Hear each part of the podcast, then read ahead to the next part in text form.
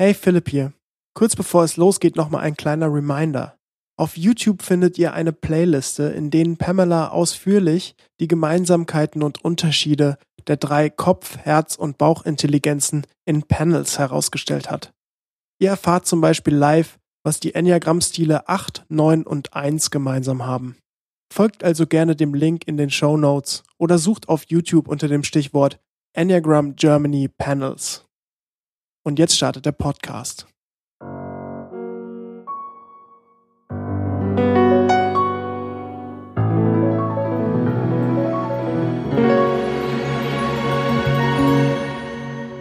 Herzlich willkommen zum Enneagram Germany Podcast mit Pamela Michaelis. Mein Name ist Philipp Dörfler. Nach zwei Wochen Wartezeit lösen wir endlich auf, was Pamela zum Interview sagt. Welchen Enneagramm-Stil sieht sie bei Ellen? Und auch, was habt ihr bei Ellen gehört? Wir erfahren, welche Resultate in der Umfrage rausgekommen sind. Außerdem, wer sich nach unserer ausführlichen Besprechung immer noch mehr Informationen wünscht, soll bitte einfach nach der Abmoderation weiterhören. Denn wir gehen nochmal weitere 30 Minuten tief in die Details des Interviews. Jetzt will ich die Spannung aber auch gar nicht weiter erhöhen, deswegen viel Spaß.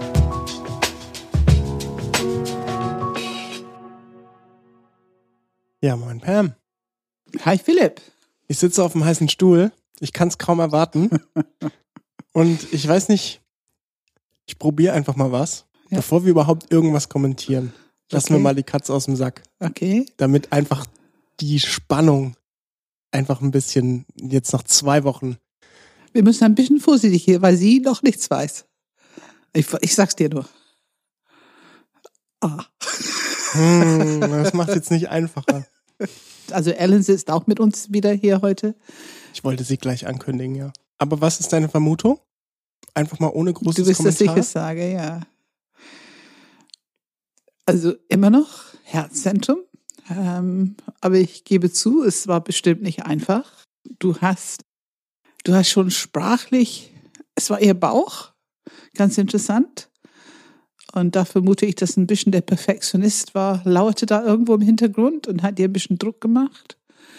Aber die Sprache, die du benutzt, immer wieder bestimmtes Vokabular, da gehen wir gleich drauf ein. Und die Themen, wo du leichter ein bisschen im Flug kam mit mhm. Ja und so weiter, ähm, die, da denke ich schon, dass es Herzzentrum ist. Und ähm, ich vermute eher, dass es die vier ist. Du, also man hört auch zwei, keine drei und vier. Man hört zwei mhm. und vier.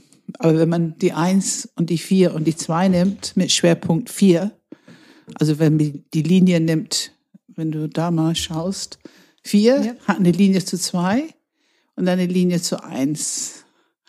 Aber die Linie zu zwei ist insofern, du hast schon deutlich bemerkt, dein Körper hat dir gesagt, da gibt es eine Bedingung, also nicht alle Menschen. Ja, wenn ja. ich sie nicht mag, ist dann nicht mehr so wichtig, so gemocht zu werden. Und das ist für mich immer der Unterscheidung zwischen zwei und vier. Ähm, und wir haben wirklich genug eins gehört als Perfektionist. Mhm. Mhm. Und wir haben durchaus die vierte Themen gehört. Ähm, bei Kopf war extrem wenig zu holen. das war Leerlauf. Aber wie gesagt, im Bauch war schon einiges. Ja, ja. Da bin ich gespannt. Ja. Weil ähm, da können wir ja gleich nochmal eingehen, weil da habe ich einige Fragen, warum du da plötzlich sagst, da ist Leerlauf. Weil äh, rein von dem, was sie gesagt hat, könnte man da ja auch teilweise Indizien in diese Richtung sehen. Und ich bin gespannt, was du dazu sagst, warum da keine Indizien deiner, gerne, Meinung gerne. waren. Wir lassen uns erstmal interviewen. okay, ja, erstmal. Willkommen zu Teil 3. ähm, ein unorthodoxer Einstieg. Hallo Alan. Hallo. Äh, du bist auch wieder hier. Das ja. ist total toll. Und ähm, ja, jetzt gehen wir ein bisschen ausführlicher rein. Wir haben die Leute vielleicht etwas überrumpelt, aber ich glaube, nach zwei Wochen äh, konnte man das verkraften, wenn die Wartezeit jetzt zu überbrücken mit einem Ergebnis. Wir haben vielleicht Spannung rausgenommen, aber bei die, die ganz fest überzeugt waren, woanders Ach ja, stimmt. werden natürlich jetzt erhöhte Spannung haben und werden gerade ein bisschen am Toben sein. Und Vielleicht schreien sie gerade ihr Handy an genau. und sagen, was machst du da eigentlich, ja, Pam? Ja, genau. Ich habe recht, du hast Unrecht. Und wir wollen das jetzt ein bisschen auseinanderklabustern, Genau. warum ich zu diesem Ergebnis komme. Das ist natürlich die perfekte Überleitung. Gut, dass du es ansprichst, weil es gibt wahrscheinlich nicht nur ein paar, die jetzt körperliche Reaktionen haben ähm, und ihr Bauchzentrum tatsächlich aktiv erleben können. Wir haben nämlich eine äh, Umfrage gemacht, wie ihr hoffentlich alle wisst. Und die Umfrage, da haben sich 25 Leute beteiligt. Ein kleiner Prozentsatz unserer Hörerschaft, aber doch, glaube ich, irgendwie wahrscheinlich repräsentativ. Ähm, zumindest so, dass man eine nette Prozentzahl sieht. Und ähm, ich lese jetzt mal die Ergebnisse einfach vor. Der Stand ist übrigens 28.05., also wir nehmen zwei Tage vor Veröffentlichung auf, am Dienstag und ähm, es ist 12 Uhr mittags. Ich komme mir fast so vor wie bei der Europawahl, bei den Europawahlergebnissen. also die, ähm, die mit, bitte? Ist auf jeden Fall spannend. Ja, die mit Abstand meistgevotete, ähm, der meistgevotete Stil ist der Typ 9. Mit, ja, das ist keine große Überraschung, mit, aber ja. mit neun äh, Votes, das sind 33 Prozent. Äh, mit, also sogar auch mit Abstand, weil Mhm. die nächste ist 19 Prozent Typ 2, Mhm. weitere 19 Prozent Typ 1, Hm. 15 Prozent Typ 4, dann 11 Prozent Typ 6 und 4 Prozent Typ 8, also eine Stimme für Typ 8. Ja, Pam, also ähm, du siehst, du hast nur 15 Prozent der Leute auf deiner Seite. Ja, und da sollten wir sofort auf unsere Sprache achten.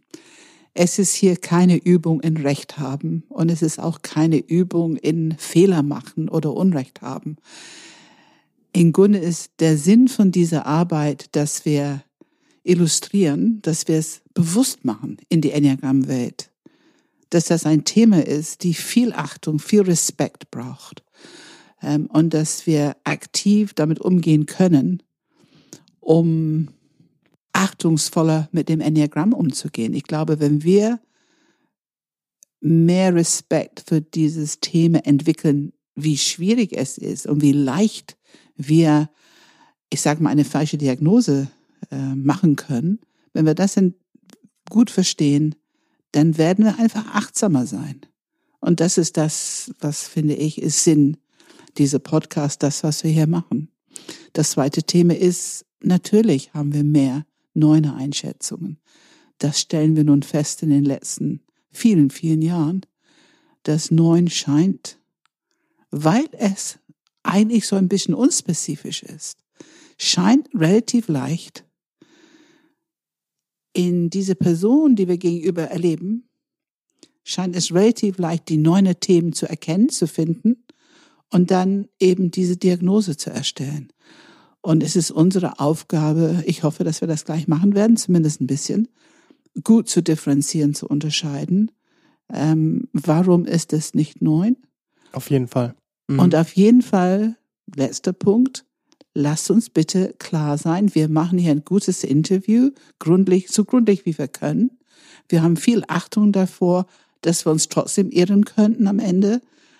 Und der wichtige Entscheidungspunkt ist, wenn wir diese Information Ellen anbieten, mit ein bisschen Beschreibung, was es ist, ob sie erkennen kann, dass es was mit ihr zu tun hat. Und es kann sein, dass es schnell geht. Und es kann sein, dass sie sagt, absolut nicht. Und es kann sein, dass sie ein bisschen Zeit braucht, bis sie dann doch ein paar Themen erkennt. Soll ich sie erstmal was zeigen, dass sie ein bisschen Reaktion geben kann? Klar. Und erklär mal kurz, was wir hier machen. Nee, erklär auch nochmal, was ist das überhaupt? Was machst du jetzt gerade? Also ich habe hier ein Schild, da drauf steht vier, die kreativen Individualisten. Und da drauf steht in etwa die Beschreibung, die äh, versucht die Wahrnehmungsstil der vier zu beschreiben, so wie die sich selber beschreiben. Mhm. Dieses Gefühl, ich habe eigene Ideen und Herangehensweisen. Also ich mag es gerne auf meine Art machen. Ja, ja. Ich bin sensibel für das, was im Gewöhnlichen fehlt. Was auch ein bisschen Ausdruck von dieser kritische Geist ist. Also ich sehe, was fehlt, was noch sein könnte. Es ist auch ein tieferer Ausdruck diese Suche nach Tiefe. Die viele sehen eigentlich, die, die blicken in die Natur und sehen, ich sehe, wie es sein könnte. Mhm, mhm. In seiner Fülle und seine Tiefe. Und diesen Blick habt ihr eigentlich auf jeden Situation, auf jeden Mensch, auf jede Tat, auf jede Gedanke, auf jede Situation. Ich sehe, wie es sein könnte, wenn nur das und das noch wäre. Das und das, dann. Dann wäre es diese Vollkommenheit. Und Das, das, ist so, wie du das gerade beschrieben hast, da kann ich mich sehr gut drin sehen. Ah, ja. okay. Und dadurch kommt diese, du hast es das kritische Geist genannt, aber es ist einfach eine, das Radar sozusagen, dein Wahrnehmung, du suchst gerade, was fehlt hier, Mhm, ja, ja. um das zu erreichen. Ja, das Ja. drückt es sehr schön aus, ja. Ja, ja, trifft's. Ja. Und merkst du, dass du jetzt ganz körperlich reagierst? Also du bist nicht mehr mit Kopf ja, Hm. sondern du bist, dein Ja, ganzer ja. Körper sagt ja dazu. Ja, ja so fühlt sich an. Und ja. das ist dieses tiefere Erfahrung von Selbsterkenntnis. Ähm, und unsere Interviews sind natürlich, wir wollen gerne, dass du dahin kommst, Ja. aber wir wollen natürlich gerne, dass du selber dahin kommst. Also wir unterstützen durch Interviews, durch Fragen, durch die Art Feedback-Information, die wir geben können. Aber nur du kannst diese tiefen Erkenntnis gewinnen. Und Interview ist halt eine Unterstützung auf dem Weg. ja. ja, es gibt dann die Anregung einfach auch hier. Und das sind ja nur die Vierer selber, die das hier sozusagen, also ich habe es natürlich hergestellt, aber Mhm. es waren die Vierer Sprache Die das so, selber, ja. die, die das, so ist es, so ist es. Ne? Und das ist die Frage, die ständig, ich suche Was ständig nach. fehlt hier, ja. Ne? Diese Herzverbindung ist sehr wichtig für vier. Das Interessante ist, die haben ganz viel Arbeit damit. Mhm. Dieser kritische Geist ist auch unheimlich kritisch gegen dich. Also du brauchst da auch eine gewisse paar Übungen, bisschen Practice, um für dich gut zu sorgen, aber auch gut mit dir in Kontakt zu sein. Wie alle Herzmenschen. Und dann ist es eigentlich ein wunderschöner Entwicklungsweg nach vorne. Da gibt es noch ganz viel. Es gibt Subtypen und es gibt Entwicklungslinien, es gibt Flügel. Dann gibt es noch ganz viel. Aber das Thema ist eigentlich Herzmensch, okay. Was macht dein Kopfzentrum? Ist zu kritisch. Ja, ja. Das wollen wir mal ein bisschen ähm, umprogrammieren. Und Bauchzentrum steht nicht so zur Verfügung, wie es sein könnte. Das ist auch ein bisschen diese Ursache für diese leichte Tendenz zur Ambivalenz beim Fragen beantworten. Äh, da kann mehr Klarheit kommen für dich, mehr Kraft, mehr Fundament für dich kommen. Ähm, also die drei Zentren miteinander in, im Einklang zu bringen, Zu in, dass die ja. integriert sind und gut miteinander kooperieren und zusammenarbeiten. So in etwa ist ein guter Entwicklungsweg mit dem Enneagramm. Ne, wie hört Das sich das für dich an? Spannend, interessant, nach viel Arbeit. Ja, ja. Aber es ist ein Und spannender, spannender Bestimmt, Entwicklungsweg. sicher, sicher. Ja. So hört sich schon an. Aber auch, ja, vielleicht unter Umständen ein langer Weg. Ich denke, ähm, es gibt keine Ende zu dem Weg. Ne? Mhm. Also Ja. fertig bin Ja, ich noch das lange nicht, falls das für Ja. dich ein Trost ist. Ich bin Ja. auf dem Weg. Äh, aber es macht schon Spaß. Ja, und das ist doch das Wichtige, ja, so auf dem Weg zu ja, ja. Ja, Philipp, das war unsere kleine Offenbarung. Mhm. Die scheint bei Ellen gut anzukommen. Sie strahlt gerade. ja, sie strahlt. Ähm, und ja, wenn sie körperlich erlebt, dass es ihre Wahrheit ist, dann brauchen wir bestimmt nicht mehr uns darüber diskutieren, ob wir recht haben oder nicht. Also darum geht es nicht in diesen Interviews. Und ich möchte alle bedanken, die ihre Meinung gesagt haben. Dies, Das finde ich einfach super, dass ihr so Ja. mutig wart, dass ihr zeigt, dass ihr Interesse habt. Und das ist gut. Das ist ein Schritt nach vorne. Und ich hoffe, dass ihr gut vertragen könnt, dass ich jetzt eventuell gerade nicht eure Meinung bestätige. Und ich hoffe, dass die Information, die ich gebe, nützlich ist für euch, um euch ein bisschen darin weiterzuentwickeln nächstes Mal. Eventuell ein paar Nuancen zu hören, die ihr in diesem Interview vielleicht nicht berücksichtigt habt, nicht differenziert habt. Ja, nicht nur, also auch ich will nochmal Danke sagen, weil es, war nämlich nicht nur sogar die Umfrage, ähm, sondern tatsächlich sogar Leute, die unter unserem YouTube-Video ähm, tatsächlich sich engagiert haben und wirklich ausführlich Kommentare geschrieben haben. Ja, super. Ähm, also allen voran ähm, ein User namens Tim, der wirklich ein sehr ausführliches Plädoyer geschrieben hat und äh, wirklich gut begründet. Also man kann auch echt sehr viele seiner Einschätzungen total verstehen, total mhm. teilen. Er hat ja. das äh, für die Neuen ja. ähm, gemacht. Und da habe ich auch jetzt einige Fragen. Warum ist es nicht neun? Weil sicherlich äh, kann man das auch so sehen, wie er das sieht. Ähm, Absolut. Also ich habe es auch durchgelesen. Ich war schwer beeindruckt. Ähm, und ich finde seine Differenzierung, dieses Prinzip Differenzierung finde ich sehr gut. Er macht ja eigentlich so eine Art Analyse aufgrund von den Antworten. Ähm, finde ich sehr gut. Und das hat nichts damit zu tun, dass er es nicht weiß, sondern es ist einfach die Erfahrung. Wenn man sehr viele Leute interviewt hat, dann bekommt man andere Indizien mit. Das ist ein Lernprozess. Und das, das sind Indizien, die in fast kein Buch stehen. Ja, okay. Also dann wirklich, ich meine, wir haben ja sogar schon, ich, ich nenne es jetzt wieder den Elefant im Raum, weil wir haben nämlich zwei Wochen, vier Wochen vorher, zwei Folgen vorher, bei der Folge 53, wo wir über die Sherlock Holmes Haltung gesprochen haben, haben wir ja sogar 15 Minuten ausschließlich über das Phänomen gesprochen, dass äh, Typ 9, der mit der häufigst falsch identifizierteste Typ genau, ist. Genau, genau. Und du hast auch gesagt, dass wenn Leute in dein Einführungsseminar gehen, kommen 60, ich glaube sogar 70 Prozent hast du gesagt, als neun mhm. und gehen nicht als Das 9. erlebst du auch. Ne? Das erlebe also ich auch. In ja. die Gruppen, in die Seminare. Es ist ganz schnell. Teilweise ist es wirklich, also man muss auch hier, finde ich, nochmal anerkennen oder nochmal explizit sagen, es war auch wirklich kein leichtes Interview. Also die es gibt Leute, die kommen als neun und da merkst du beim ersten Satz schon, okay, das ist offensichtlich keine mhm, neun. Mhm. Aber bei Ellen ist es nicht leicht gewesen. Also Ellen war keine leichte Kandidatin. Es gibt Interviews, die sehr viel leichter sind ähm, zu entdecken, welchen Enneagrammstil ist.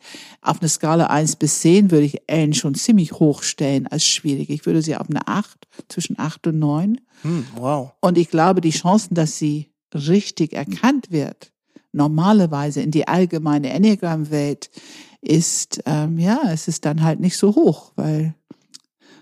Es ist, ja, kann man nur bestätigen. Also, ja. dass du es jetzt wirklich auf acht oder neun, das ist selbst, weil. Würde ich schon, ich mein, ja. Ist, du hast ja. ja die Erfahrung in der Menge. Ich hätte es auch als schwierig erkannt.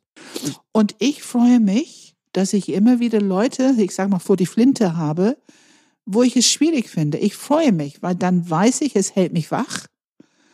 Und dann weiß ich, dass ich nicht in so einer, ach, ich weiß das alles schon. Das wäre für mich das Schlimmste, wenn ich dachte, dass ich nicht wach bleibe und wirklich für jeden frisch und neu ähm, differenziere und differenzieren will, um auf deren eigene innere Wahrheit zu kommen. Ähm, das ist mir ganz wichtig. Okay, dann ähm, wir gehen natürlich nochmal ausführlicher ein. Lass uns aber einfach sehr strukturiert bleiben erstmal, worüber wir ja eigentlich schon die ganzen ähm, Monate reden, drei Zentren.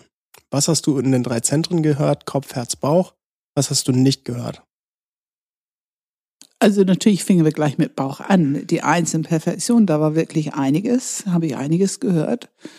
Und ich habe da schon differenziert gefragt, weil es ist einfach so, den ersten Eindruck, die Ellen macht, ist schon ein sehr freundlicher, herzlicher Mensch viel Lachen, viel Freude. Meine Vermutung, dass es Herz sein könnte, war schon relativ schnell da und ähm, trotzdem hörte ich viel Perfektion und viel Bauch und das habe ich ähm, ja sozusagen auf ein Board gelegt. Okay, mal gucken, ob das so durchweg in allem sich wiederholt.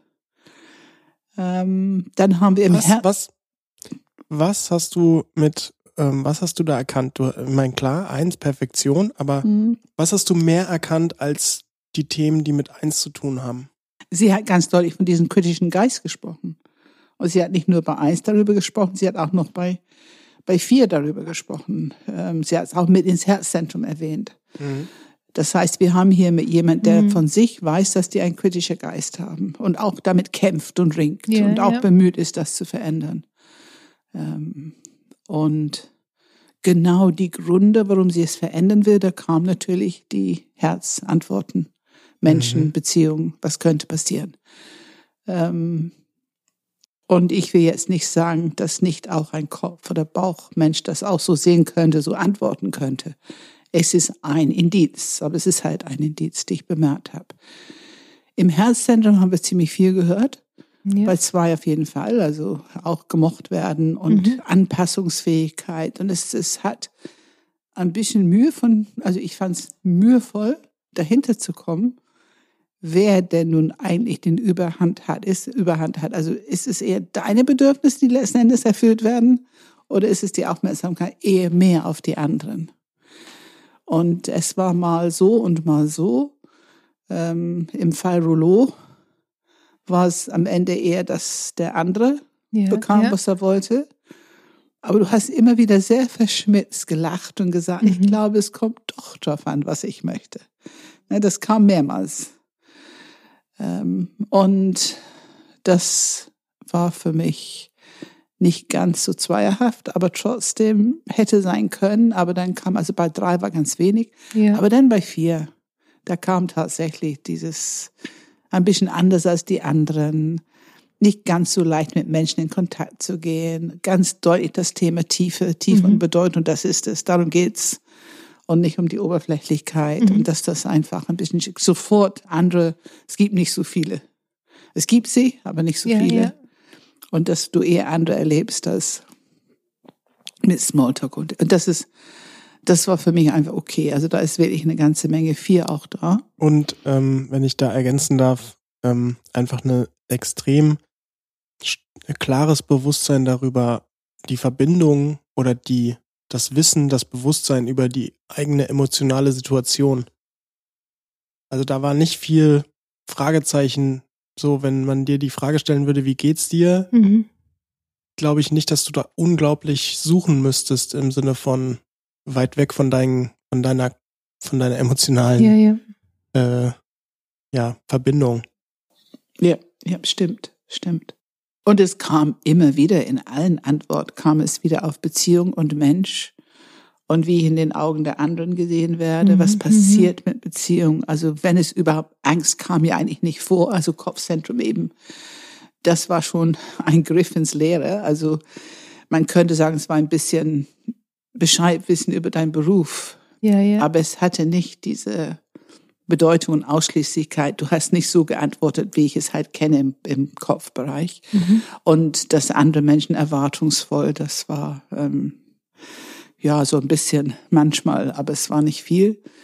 Ähm, und das war, es war überhaupt nichts diese Ich-Geiz, was wir so bei fünf kennen, hat, hat man bei dir überhaupt nicht gespürt. Im Gegenteil, man hat gespürt, dass du ringst, um die Fragen gut zu beantworten und dass es nicht so leicht war. Also die Selbstreflexion war auch für dich ein bisschen anstrengend. Ne? Ähm, und bei sechs Autoritäten haben wir einfach nur Anpassung wieder gehört, mhm. das Thema des Herzzentrums. Und bei sieben bei sieben war wirklich. Nein, nichts. Also Nein. da habe ich wirklich gar nichts gesehen. Nee, nee, nee. Nee, nee. Dann sind wir weiter im Bauchzentrum. Und natürlich haben wir Kontrolle gehört. Nun, und, und das war interessant. Ich habe hier tatsächlich auch noch die Unterscheidung zwischen vier und acht, weil wir sagen, vier und acht sind Lookalikes. Ja. Also acht ist Doppel vier. In sehr vielen Themen von tiefe Intensität, Kontrolle.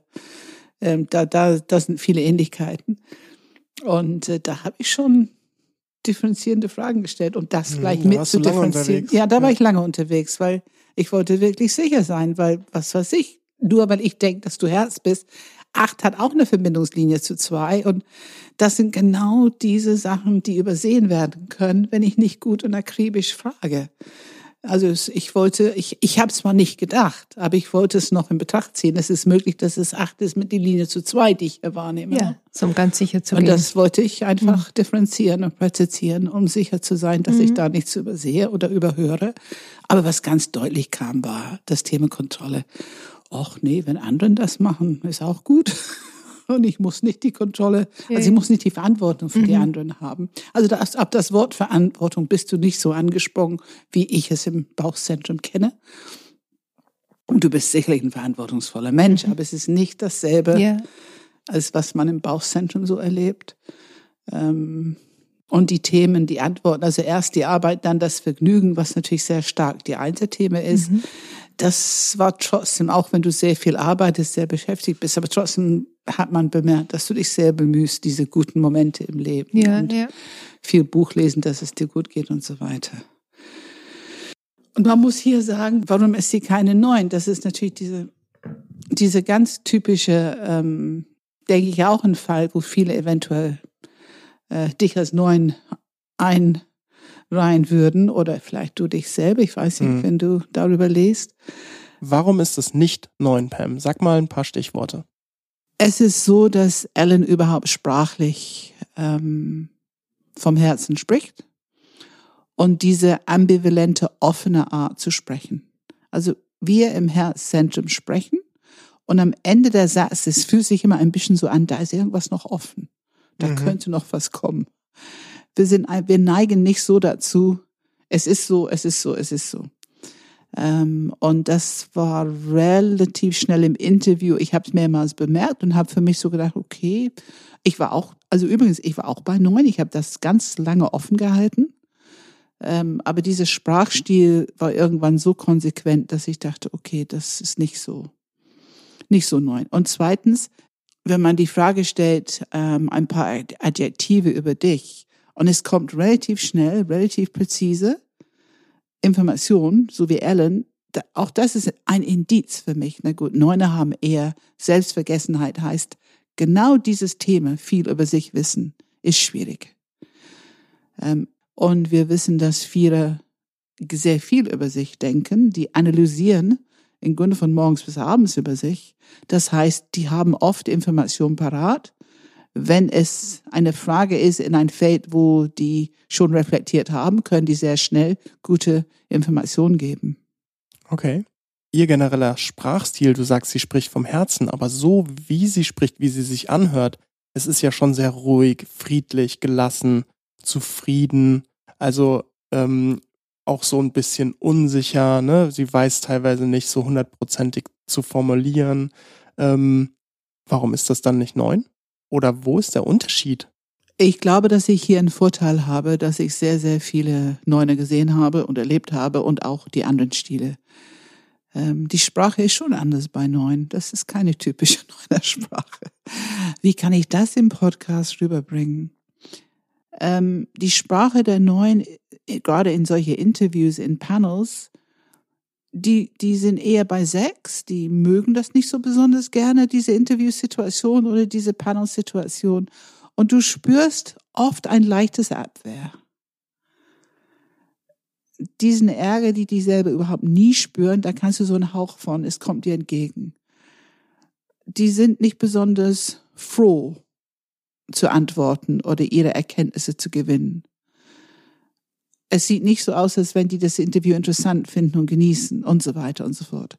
Das ist eher, was ich bei Neune erlebe. Auch wenn die das gerne mitmachen, weil die, ne, die wollen wissen, welchen Enneagramm-Stil die haben, aber trotzdem, ähm, sie sind nicht so freundlich, so offen, so zugewandt, so willig, so angepasst, wie Ellen es gezeigt hat.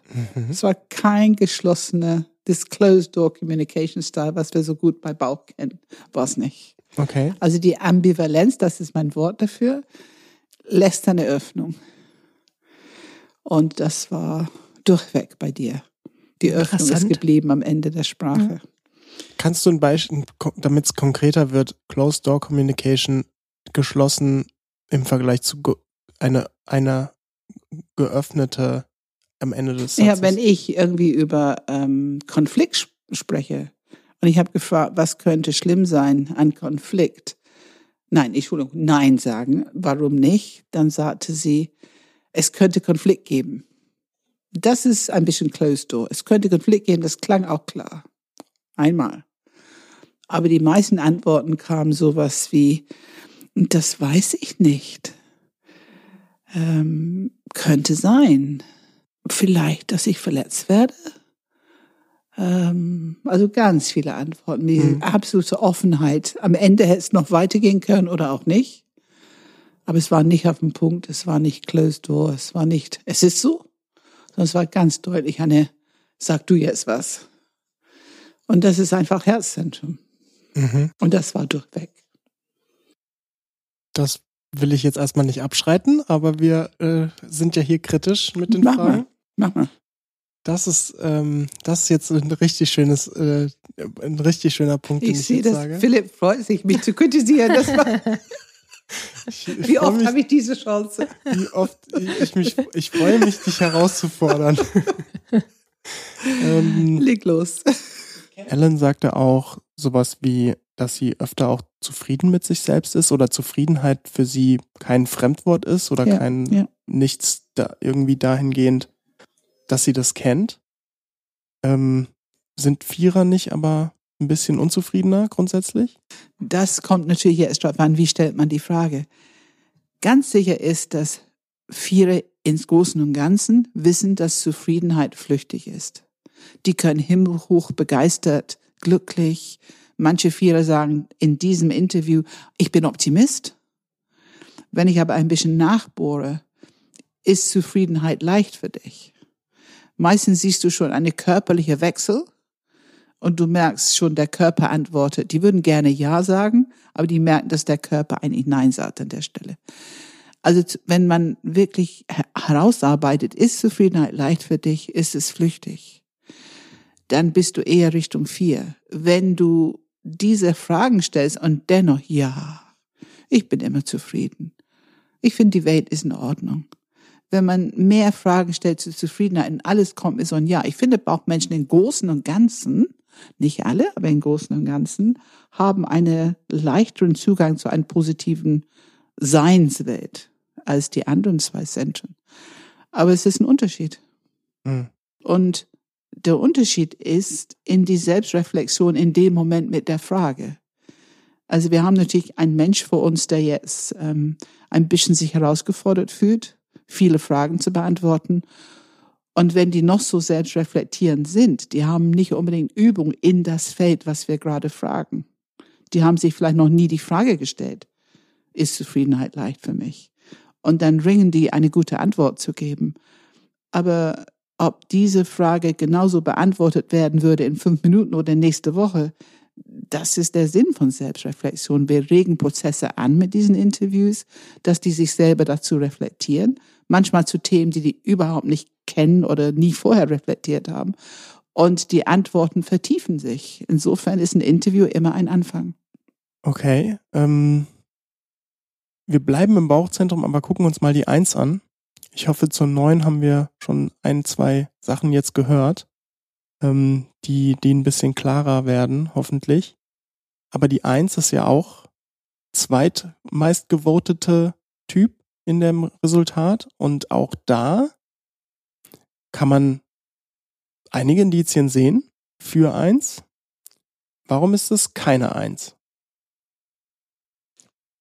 Also ich, Ich- meine allen voran innerer Kritiker, ne? Also ja, ja. Ich glaube, dass ähm, man auf die Eins kommt, weil sie Worte benutzt hat wie pedantisch und sie will es richtig machen und bei der Arbeit will sie gut sein und so weiter und so fort. Ich habe festgestellt in meiner Enneagrammzeit, dass die Vierer haben einen wesentlich kritischen Anteil und sind wesentlich kritischer mit sich. In dem Bereich, womit die sich identifizieren. In dem Bereich, wo ähm, ihre Image und ihr Leistungsangst eine Rolle spielt. Wesentlich schlimmer noch als die Einser. mhm. Das habe ich immer wieder festgestellt und bemerkt, wie wichtig es ist, zwischen eins und vier zu unterscheiden. die Vierer sind kritischer mit sich als die, Die Einser. Wir wollen jetzt nicht immer sagen, aber Viere im Großen und Ganzen sind wesentlich kritischer mit sich. Die gehen nicht gut mit sich um. Also innerlich, ne? Diese innerliche kritische und sich klein machen und so weiter. Ähm, das ist ein ganz großes Lernfeld für die Vierer. Viel, viel freundlicher und akzeptierender mit sich umzugehen. Die glauben aber oft, ich bin nicht gut genug. Wenn ich strenger mit mir bin, werde ich besser. Ne? Hm. Die haben eher eine negative Selbstwertgefühl und an der Stelle fangen die an, kritisch mit sich umzugehen. Dann, dann lass uns mal das Herzzentrum weiter angucken, Mhm. weil da ist ja auch noch die zwei auf dem Tisch. Mhm.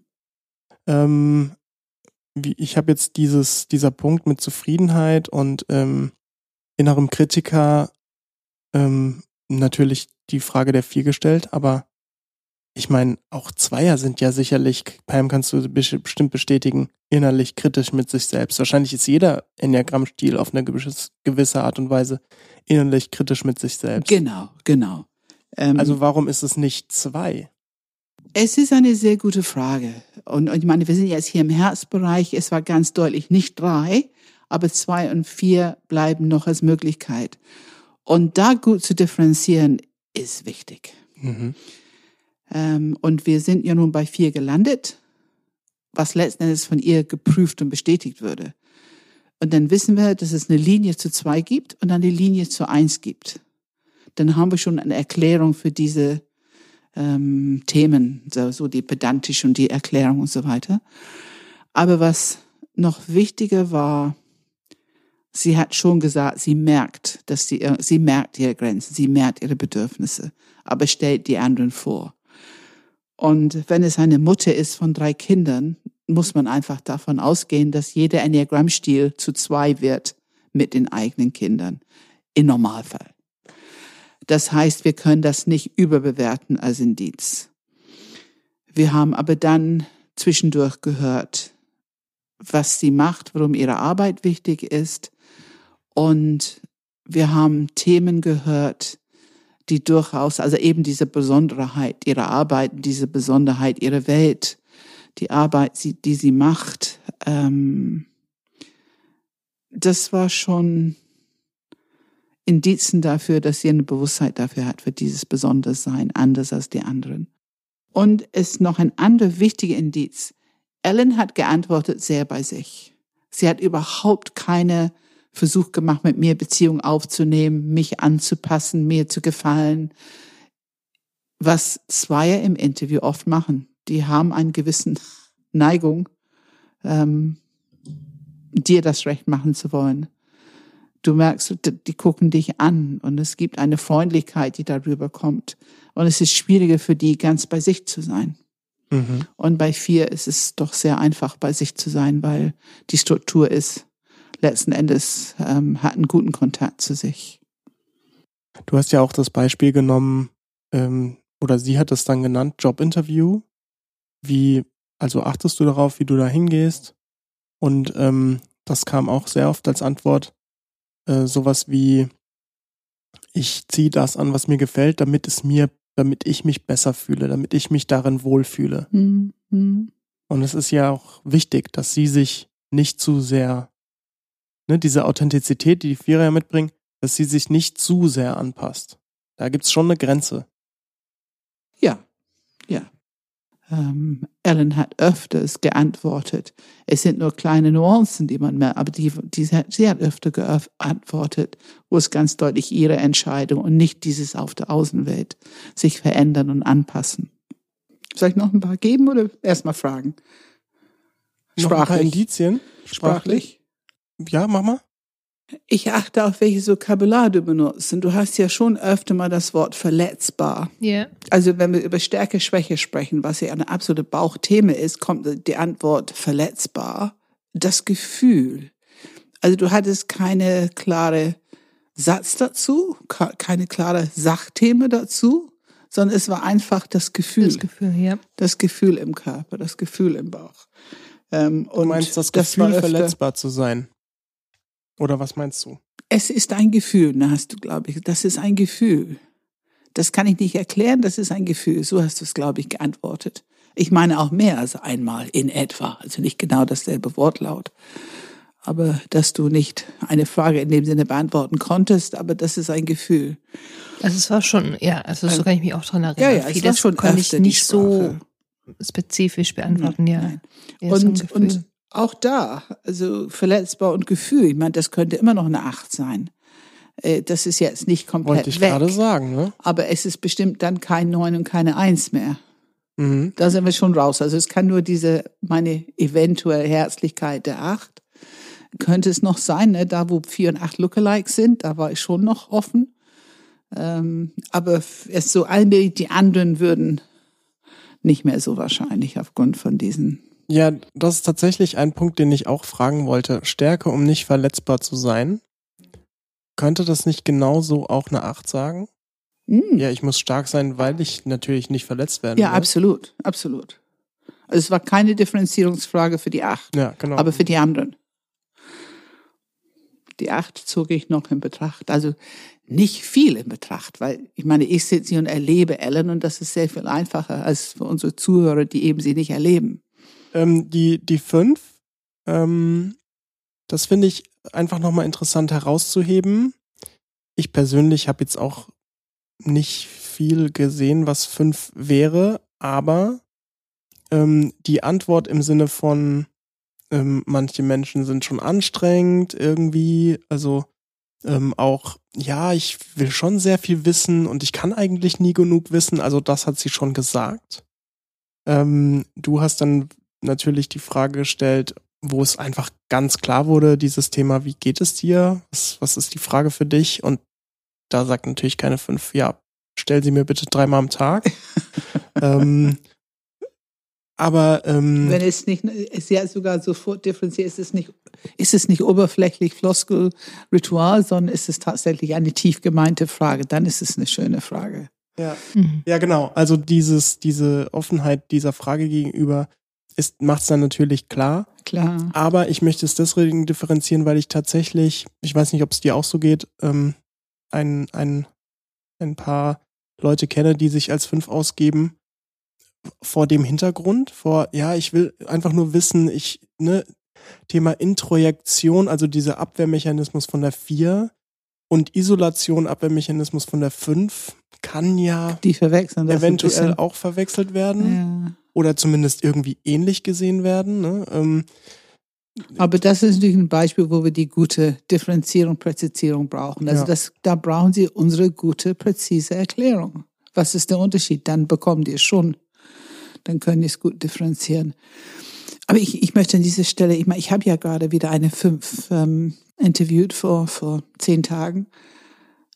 Also was komplett fehlt bei dir und was einfach bei fünf so oft da ist, ist diese aversive Energie.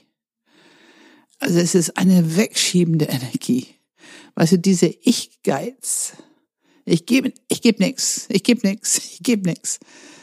Führt dazu, nicht immer, aber öfter, wenn du ein fünf interviewst tatsächlich, du kriegst das Gefühl, du bemühst dich immer mehr und kriegst nichts. Du kriegst keine genaue, präzise Antwort.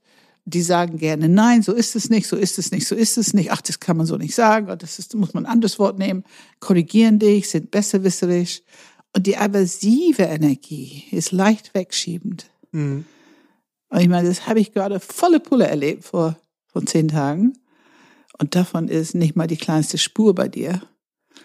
Ähm, also die ganze Art, wie du hier sitzt und so offen bist und in Beziehung, du guckst mich die ganze Zeit an, auch das ist ein Beziehungsblick.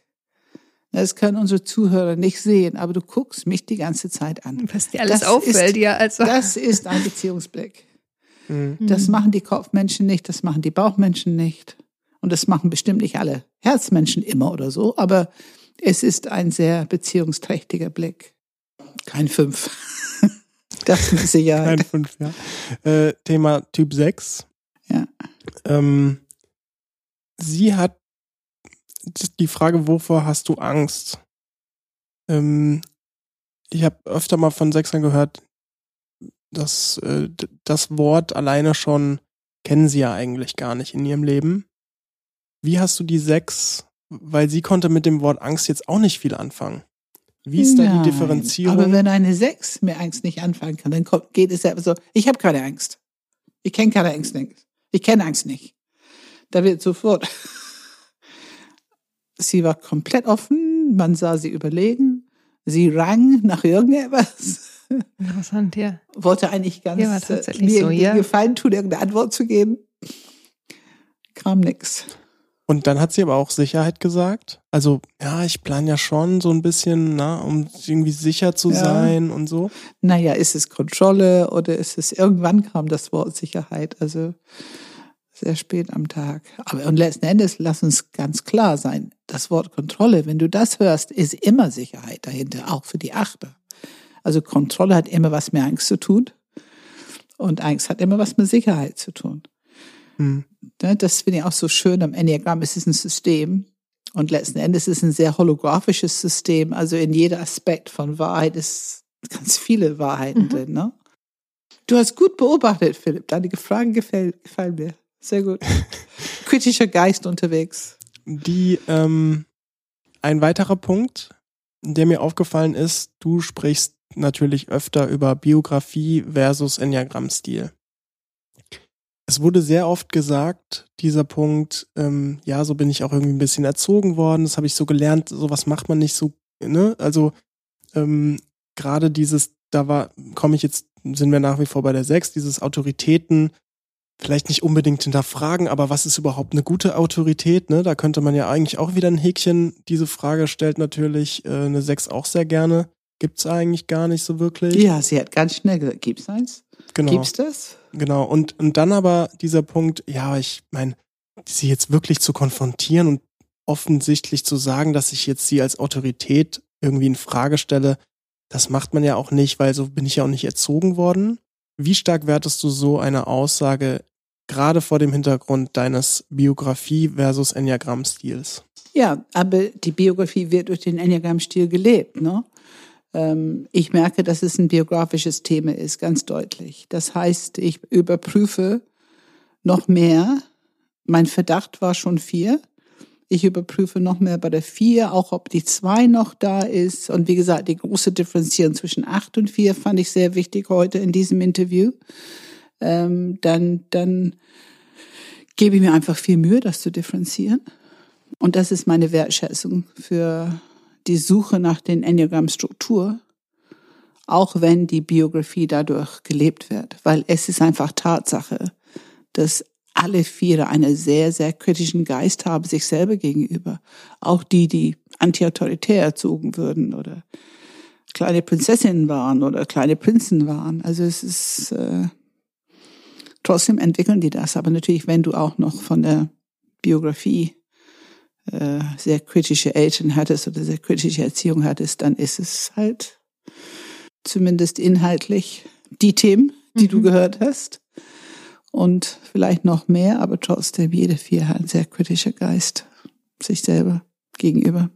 Du hast auch die Frage gestellt, wie gehst du mit Komplimenten um? Und da kam ja bei ihr, dass sie das eher so ein bisschen abwerten würde, die Komplimente, also so ein bisschen.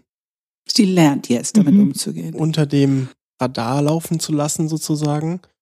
Was wäre eine klassische Sechser-Antwort bei einem, du hast sie ja im Sechser Enneagramm-Stil als Sechser-Frage gestellt. Wie gehst du mit Komplimenten um? Also die bieten die Information, ob du es fragst oder nicht. Ne? Da frage ich sofort, was will sie von mir? Was, hat sie für einen Hintergrund, mir so, solche Komplimente warum, zu machen? Warum macht sie mir jetzt nicht ein Kompliment? Ganz interessant ist, wir hatten hier eine Einführung letzte Woche und in dieser Einführung, da saß tatsächlich jemand, der noch auf der Verdacht, eventuell sechs oder, oder sechs oder sechs oder neun war ja. Und, und jemand anders hat irgendwas mit Komplimente diese Frage gestellt. Und sie sagte und antwortete auch und sie sagte so, sie sagte sofort, ich würde sofort denken, was will sie von mir? Was hat sie für eine Absicht, wenn sie mir ein Kompliment macht? Hat sie ganz freiwillig aus der Ecke geschossen. ja, so ist das. Dann war die neun. Fait complet. Ja. Oder QED. Okay, ja, dann äh, bei sieben, also ich weiß nicht, ob den Zuhörern das auch so klar wurde, aber da kam einfach, das war wie, ein, wie Leere. Ja, nichts. so, wirklich auch, hm, was soll ich jetzt überhaupt antworten? ähm, bei acht war es interessant, vielleicht nochmal dieser Punkt, dann geht's mir vielleicht damit besser, ne? Dieses Kontrolle für mhm. was? Mhm. Ja, damit's mir eigentlich am Ende des Tages besser ja. geht. Und da ja. bist du ja dann auch nochmal eingestiegen. Sag dann nochmal einen Satz dazu. Was hast du da, als, als sie das gesagt hat, naja, damit's mir besser das geht? Das ist jetzt, ähm, wir wissen einfach, dass die Vierer auch eine sehr um sich selber drehende Persönlichkeit einfach haben. Und die Grundlebensstrategie ist schon so ein bisschen, ich muss für mich selber sorgen. Ne? Ich muss ja, also ich muss authentisch sein. Ich muss die Dinge so haben auf meine Art. Ähm, ich muss es so machen, wie es für mich gut ist.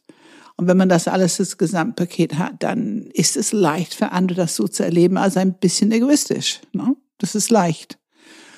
Und ähm, das wollte ich schon überprüfen. Ist es das, ist es diese Lebensstrategie oder ist noch mehr dahinter? Ähm, für die Acht ist natürlich das Thema Respekt und mein Dasein und Zugehörigkeit, Position, Territorium, diese Themen spielen da die Rolle, fühle ich mich, ne, geht es mir gut damit. Mhm. Wenn ich mich nicht vertrete, lasse ich zu, dass ich nicht respektiert werde oder dass man nicht gut respektvoll mit mir umgeht. Es sind einfach ein bisschen andere Beweggrund dahinter. Und das habe ich einfach ein bisschen versucht, daraus nochmal zu differenzieren für mich. Und ich bin auch da eher auf die vier gelandet. Ähm, ich glaube, der Satz, der fast am meisten gefallen ist, ist ähm, auf die Frage, was könnte passieren, wenn du irgendwas gefragt hast, ja, was, was könnte denn passieren? Ja, eigentlich nichts. Ja. Vielleicht kannst du dazu noch mal einen Satz sagen. Was bedeutet das im enneagrammatischen Kontext? Dass sie am Ende eigentlich einen Grund dafür gibt, warum sie es tut und dann irgendwie plötzlich sagt, ja, aber eigentlich könnte ja gar nichts passieren.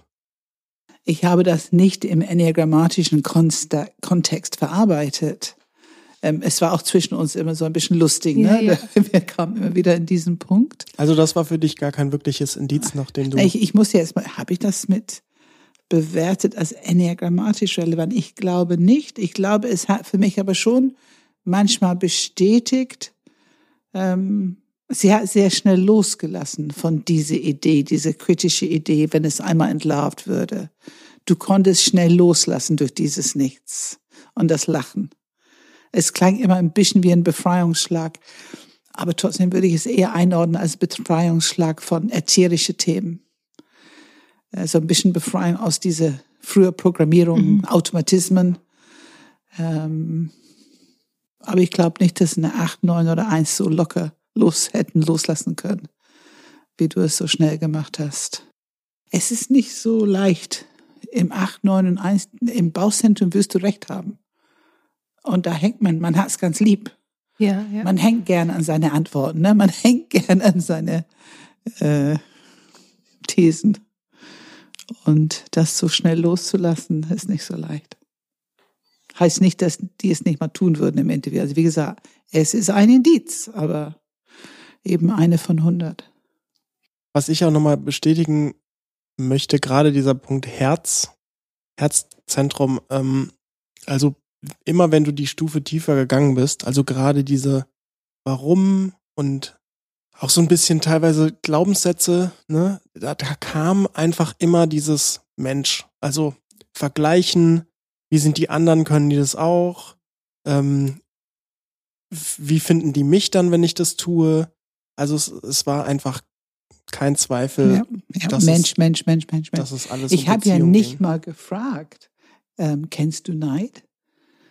Also nicht Missgunst, sondern wie dieses Hinschauen, andere haben etwas, was ich nicht habe. Kennst du das? Manchmal. Ich glaube, das war auch so eine häufige Antwort. Manchmal. Ja. Aber du hast so genickt, so spontan, ja. so schnell. Was war das? Was bedeutet das? Woran denkst du gerade, wenn du so nickst? Das ist auch wieder so eine, so eine, ein automatischer Gedanke. Der ein bisschen wehtut. Ja, und mir dann aber logisch zu überlegen, was passiert da eigentlich gerade bei mir. Mhm. Aber es macht so ein Aua, ne? Andere haben etwas, was ich nicht habe. Aua. Ja, ich glaube, ich gucke dann halt immer, woher kommt das eigentlich? Mhm. Mhm. Willst es ein bisschen analysieren? Ja. Kennst du analysieren im Kopf? Um sich so, ja, um sich selber besser zu verstehen. Ja, und das, das sind so diese Sachen, wenn ich diese Frage stelle, so, so über Neid, dass du einfach das mitnimmst und du kannst für dich jetzt ein bisschen anders gucken. Okay, das ist, es ist die Leidenschaft der vier. Mhm. Und das heißt, es springt eher an, wenn man dann selber ein bisschen in Stress ist oder das Leben ein bisschen herausfordernd ist. Und ähm, einfach merken, wenn es passiert. Und da gibt es einen wunderschönen Körperpraxis dafür, ja. damit umzugehen. Das kann ich dir bei Gelegenheit beibringen. Das würde ich gerne Einfach wissen, um den ja. Schmerz loszulassen mhm. und dass, dass es kein Leid mehr auslösen kann in dein System, weil das Ja. ist natürlich System. Das ist systemisch programmiert, aber das willst du loswerden, das willst du nicht mehr. Ne? Das, das, ich meine, unsere Leid, Leidenschaft wollen wir schon kennenlernen und lernen, das loszulassen. Das, finde ich, ist eine von den ganz großen Früchte von dieser Enneagram-Arbeit. Und dieses Vergleichen mit anderen, habe ich auch nicht gefragt. Ich, meine, ich habe es eben gehört in die Antworten, aber ich habe es nicht direkt Ja, gefragt. Und ähm, das ist auch eine Ursache für Leid. Kommt von unserem limbischen System, weil wir immer vergleichen. Unser Bewertungssystem macht das automatisch. Hat ein bisschen was mit sich um uns kümmern zu tun. Also es hat eine gute Absicht. Aber wie gesagt, es ist ganz schnell eine Quelle für Leid. Mhm. Und wir müssen ja immer entweder welche erhöhen oder welche ein bisschen abwerten. Ne? Beides nicht so richtig prickelnd. Und besser ist es, äh, dem Vergleichen auch ein bisschen im Griff zu bekommen. Nicht zu viel. Ja, von allem, was du gehört hast, auch die Fragen. Ge- Hast du jetzt noch eine Frage oder gibt es jetzt noch irgendwas, was für dich wichtig ist, zu wissen über das Interview oder das Ergebnis? Oder? Jetzt in dem Moment jetzt gerade nicht, aber ja, also sicher mit der Zeit noch und ja, ich muss mich noch mehr damit, damit beschäftigen. Wir sind in Kontakt. Ich freue mich. Mhm. Dankeschön. Ja, danke auch. Vielen Dank, Ellen, dass du hier warst. Das äh, war sehr spannend. Wir hoffen natürlich auch für unsere Zuhörer. Ich glaube, ich- also ich würde jetzt einfach mal behaupten, sowas gab es auch noch nicht vorher. Also auf Podcasts ganz bestimmt Auf nicht. Podcast ganz bestimmt nicht. Ähm, Ich meine, ich bekomme sie reingeschickt, wenn die Leute die Ausbildung machen, die müssen ja ne, die Interviews machen, dann schicken sie zu mir und dann bekommen die Supervision und äh, ne, so lernen die mit der Zeit, diese Interviews so zu machen. Ähm, dann höre ich sie schon, aber für die Öffentlichkeit war es bisher noch nicht. ja, Pam, ich habe jetzt aber noch eine Frage. Ähm, jetzt habe ich ja eigentlich dein Interview gehört, letzte Folge, und habe gehört, wie du das machst, welche Fragen du stellst. Eigentlich kann ich das doch jetzt auch. Denkst du aber nur. Wieso kann ich das jetzt noch nicht? Weil, wenn wir lernen, diese Interviews zu machen, ihr habt schon sicherlich gehört oder du hast gehört, wie ich deine Fragen beantwortet habe. Es gehört eine gewisse Erfahrung dazu. Was wir eigentlich machen ist, wir trainieren unsere eigene Wahrnehmung, damit wir richtig gut zuhören können und dass wir die Themen erkennen können und dass wir vertiefen können. Also diese präzisieren, differenzieren oder andersrum, differenzieren, präzisieren, was ich ja in einem Interview mache, mache ich aus einer gewissen Erfahrung. Ich weiß ungefähr, wie eine Acht antwortet und tickt, wie eine Fünf, wie eine Vier, wie eine Zwei, wie eine Eins. Da ist die Erfahrung da. Und es basiert ein bisschen auf meiner Erfahrung. Ein bisschen wie Autofahren. Ähm, am Anfang, wenn du lernst Autofahren, es dauert. Am, ganz am Anfang denkt man, das schaffe ich nie, alles zu bedenken. Nachher macht man es automatisch. Ähm, aber wenn man zuerst seinen Führerschein hat, dann braucht man weiß genau, man braucht noch ein bisschen Übung, ein bisschen Zeit, bevor man richtig gut losfahren kann. Und so ist es mit diesen Interviews. Also man braucht einfach diese erstmal die Übungszeit mit den Fragen, um zu hören, wie geantwortet wird, wie ich es einordnen kann, wie ich es bewerten kann, wie ich es vertiefen kann, wie ich hören und verarbeiten kann, was ich in Antworten bekomme und wie ich jemand gut begleite, dass die sich selber zu diesem Erkenntnispunkt kommen. Und dann, ja, dann kann man loslaufen. Aber ein bisschen Übung braucht es schon. Also, und ich muss vorher diese neuen Enneagrammstile gründlich studiert haben. Also wenn ich das nicht selber mit, mit allen drei Zentren gemacht habe, dann habe ich ein rein theoretisches Wissen. Und das zu benutzen in einem Interview ist ähm, Flachland. Das Mit- ist einfach Flachland. Mit äh, gründlich studiert haben, redest du jetzt wahrscheinlich nicht von Büchern, oder? Nein.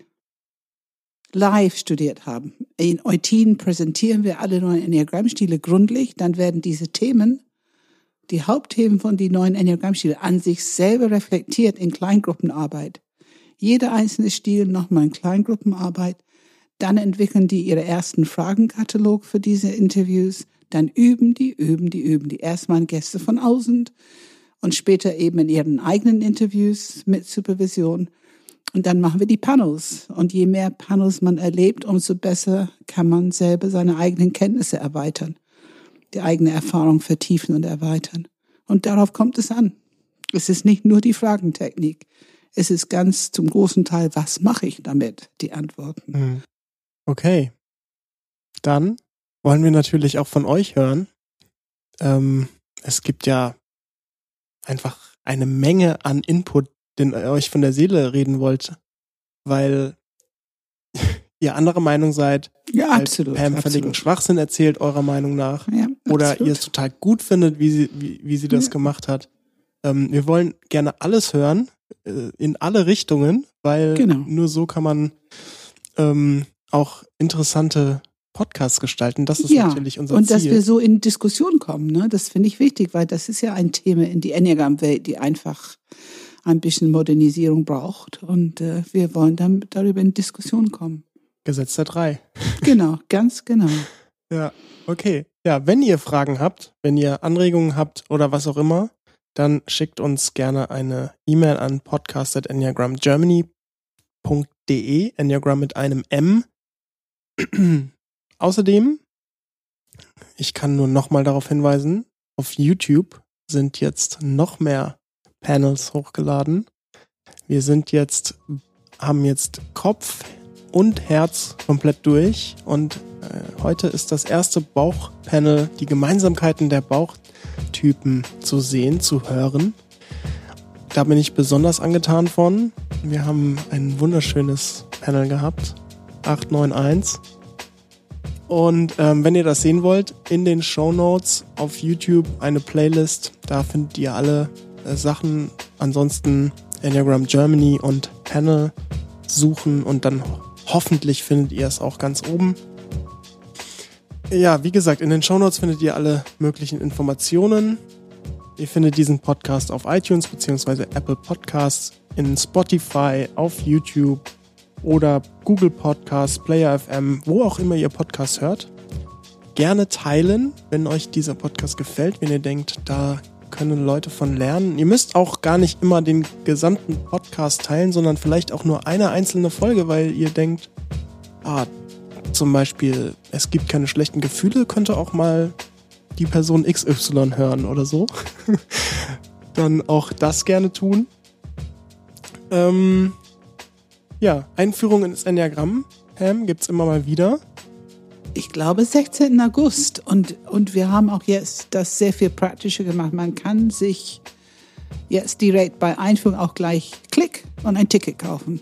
Ja, bei X, über Also Xing, wesentlich ne? Einfacher sich anzu ja genau, es ist wesentlich einfacher sich anzumelden. Digital, Pam, du bist jetzt sowas von modern. Ja, wir werden das auch noch erweitern auf die anderen Workshops allmählich, aber erstmal haben wir alle Einführungen angeklickt. Ja. Das Digitalisiert. Heißt, äh, irgendwann werde ich deine Seminare nur noch online bezahlen. Mal gucken. Mal gucken. Ja, ich möchte trotzdem natürlich Kontakt haben mit die, die in unsere Ausbildung kommen. Da hadere ich noch ein bisschen mit, aber das werden wir schon hinbekommen, da bin ich ganz sicher. Okay. Ja, ähm, die Frage, was steht an, wird unter anderem beantwortet, weil heute, an dem Tag zumindest, wo der Podcast hochgeladen wird, ist ja quasi dieses große Ding, von dem wir immer reden, nämlich äh, das Herzstück, wie du es immer nennst, äh, in Eutin. Herzstück oder Filetstück. Oder. Filetstück, ja. Lecker. Ähm, und äh, wir haben ja gesagt, wir, wir, wir erwähnen es jetzt nicht für 2020 schon wieder, sondern erstmal eine kleine Pause da, damit machen. Genau. Jetzt müssen die das langsam wissen, dass es das gibt. Nach dem Dreiteiler bestimmt. Okay. Ja, dann vielen Dank und bis zum nächsten Mal. Vielen Dank. Vielen Dank, Philipp. Vielen Okay. Dank, Ellen. Danke. Danke euch. Tschüss.